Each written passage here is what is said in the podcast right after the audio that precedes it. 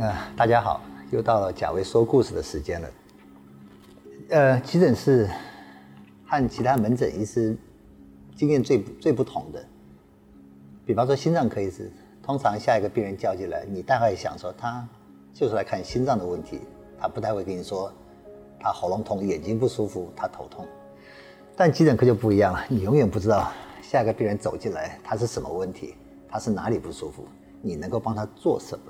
今天两个年轻人被救护车送进来，进来的时候两个人看起来都相当痛苦。结果我们尽快安排了做检查，男性是小腿下肢骨折，脚踝明显变形，啊，看起来他必须要接受手术。女的，她是腰椎有一些压迫性的骨折，那这种情况我们大概猜想她就是一个跌落啊，或是车祸的一个腰部直接撞击。造成我们的腰椎椎骨慢慢有点压迫，那可能不需要手术，但是需要一段时间的卧床休息。那为了两个人的关系呢，他们说是朋友啊，那我们大概这种情况，我们大概也就不会继续追问追问下去了。那我们现在第一时间帮这位男的先打了石膏固定，因为在手术前他必须要做一个固定，要不然他继续移位的话，对手术的进行跟他的愈后是比较不好的。那女性呢，我们就跟她嘱咐说，你目前的状况可能不需要手术，但是你必须要经过至少两个礼拜以上的卧床休息。就在我们嘱咐完他们注意事项之后呢，这个时候我们突然发现急诊室进来了一群人，看起来也不像病人，也不像一般的家属，因为他们进来的时候，他们的表情是非常的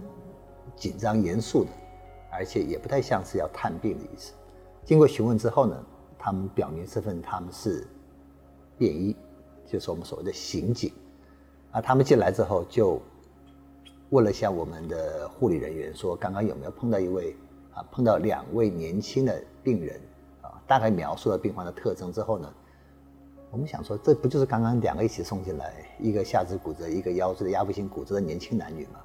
我们就说有，是有这个病人。那这群人就问我们说，那他们现在哪里？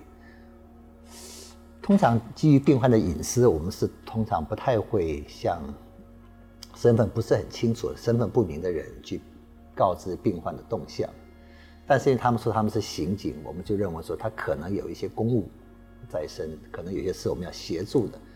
所以我们就有人去带着这群警察到了刚刚年轻男女的床位，结果去的时候发现这两个年轻人不见了。大家想说，哎，这个病人不是刚刚一个？脚部骨折不良于行，另外一位是腰椎的压迫性骨折，医师千交代万交代说你绝对要卧床休息，不能随便下床的嘛？怎么会两个同时不见了呢？结果后来大家就开始，急诊室就上演了一上演了一出短暂的寻人大战，大家都在找这个人去，这两个这两个病人去哪里了？结果后来我们的警卫先生发现他们在医院不远处，在路上好像要急于。离开医院的样子，就后来警察当然就把这两个人给给找回来了。那后来我们才会发现，知道这年轻男女他们是呃一个诈骗集团的两个重要的角色。他们在我们知道这些所谓的电信诈骗，很多年轻人参与，他们所谓的做一些拨打电话和。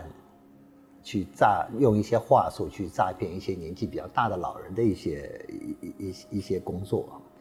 那当警方查获到他们的电信诈骗的一个犯罪所地点的时候呢，他们两位从窗上从二楼往下跳，啊，跳到一个车上之后又滚到地上去了。所以他们两个来的时候，警察因为很多人，所以警察当时是并没有在第一时间将他们逮捕，所以他们两个就趁机逃脱了。但是因为受伤又很痛。所以他们两个就一起到医院。后来警察是呃巡线，就慢慢慢慢在收网的时候呢，知道两位逃逸掉之后，就找到医院来。那他们发现警察来了之后，从医院的病床上又要尝试呃逃脱，就并被警察给抓住了。所以在第一时间，我们永远不会知道一个病、一个病人、一个受伤意外，他们后面所发生的故事。那这个时候医生的角色有时候略显尴尬，到底我们是要以病人。的疾病啊安全为优先，还是我们要配合一些警方的办案的动工作，做一些协助呢？有时候这个拿捏是很困难的。不过再怎么说，身为一个医师，还是以病人的安全为第一优先的考量。所以这个时候，我们也和警察大概做了一些讨论。如果可以的话，需要手术的病人还是让他接受手术，因为这毕竟是基本的人权。那警察先生也也知道一些移位性的骨折、粉碎性的骨折不开刀对病患的健康影响也是相当大的。所以这时候我们就和警察商量之后，把这两位病人转到有和我们矫正署合作的一些医院，他们有特殊的病房，有特有一些设备上的限制，或者是人力的一些资源，可以就近比较容易方便管理这些病人的地方，我们就让他转过去之后接受进一步的医疗上的需求。那另外一个故事，在急诊室我们都知道，我们常常不能够。选择病人也不能拒绝任何病人，只要他走进急诊室，他就是你的病人，不管你的专业能力到什么程度，不管你的你对他喜欢不喜欢，不管他的身份角色，就像刚刚讲的，两位呃犯罪啊有有犯罪嫌疑的人，我们当然还是就医疗上的专业给予最大的协助。但是我们有一位有一位朋友呢，他曾经看过处理一个状况。他是病，但他不是人，什么意思呢？有一位老农夫在半夜的时候，他非常匆忙慌张的抱了一只很大的狗，冲进急诊室，然后进来之后呢，就喊护士说：“护士，护士，我要找一次，我要找一次。”那护士看了之后呢，也看看老先生，好像身上也没有任何的伤口，然后老先生就说。医生，医生，拜托，拜托，救救我的狗！哎，护理人员就觉得很奇怪的，说：“先生，先生，老先生，我们这边是医院，我们并不是兽医院。”老先生就说：“我知道，我知道，但是半夜两点，他实在找不到兽医院可以去请兽医师去帮他的狗的一些状况。”我们护理就问了：“老先生，这只狗怎么了？”他说：“你没看到它口吐白沫吗？他刚刚不小心把我家的农药喝了一些。”农药中毒在很多台湾一些农业的大县市，比如说东部台东、宜兰，这种病人我们也常常会碰到。那农药中毒，我们大家都非常熟悉它的一些急救流程啊，甚至有一些农药，我们还还是有所谓的解药，我们会视情况给予适当的解药。但是，我相信绝大多数的急诊医师呢，没有医治过狗的农药中毒，更何况狗的解剖生理病理。和人毕竟不同。这个时候，老先生很着急的抱着一只很大的大型犬。这只狗看起来也确实是中毒了，因为它的眼神涣散，狗也没有叫声，甚至好像快觉得是奄奄一息了，口吐白沫。护理师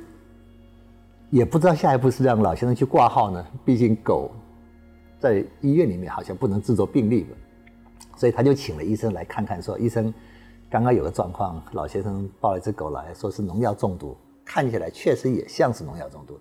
看你能够帮他吗？医生看了看了看这只狗，看了老先生的眼神，他也知道他别无选择了，这个时间确实找不到兽医了，所以医师就大胆的，这个医师就这个时候呢，就突然很大胆的说，拿鼻胃管给我。大家也愣了一下，护理师鼻胃管，我们从来没有狗的鼻胃管医生就说，你就把它当成人，我们就用人的方式给他医治看看吧。所以这个时候呢，医生来了之后，医师从狗的嘴巴慢慢，因为狗已经没有反应，反应状况不是很好，所以医师就从狗的嘴巴慢慢慢慢把鼻胃管尝试着放进去了，放的位置对不对，他也没有把握。放进去之后呢，他要请护理人员去药菌拿了一罐活性炭。我们知道活性炭通常就是一个解毒、减毒的一个一个药品。把活性炭呃泡了一些容器之后呢，就从这个鼻胃管慢慢慢慢给它灌下去了。灌下去之后，也回抽了一些真的看是农药的液体啊，从狗的胃里面吸出来了。然后吸出来之后呢，说也奇怪，观察了一段时间，狗是慢慢慢慢有反应了。从进来的奄奄奄奄一息、口吐白沫，到慢慢的哇哇几声吠声，大家喜出望外。当然最开心的还是老先生，但是我相信这个医师心里面也偷偷的暗喜吧。他没想到他有一天会用他的急诊专业去医治一个半夜找不到兽医的一只狗。啊，这个这件故事后来就在地方上慢慢传开，呃，变为一段佳话。但是。也引起了某一些兽医团体的抗议，他们认为，毕竟狗和人的专业不同，但是我们兽医团体他也并没有什么恶意，他只是提醒，如果这种状况再发生的话，有哪些资源夜间可是可以找到兽医师的。在急诊室，永远会有一些意想不到的事情发生，也永远会有一些小小的欢喜，让医师护士觉得。急诊这份工作虽然辛苦，但是有时候很有趣，有时候你会觉得它很值得。我们下回见。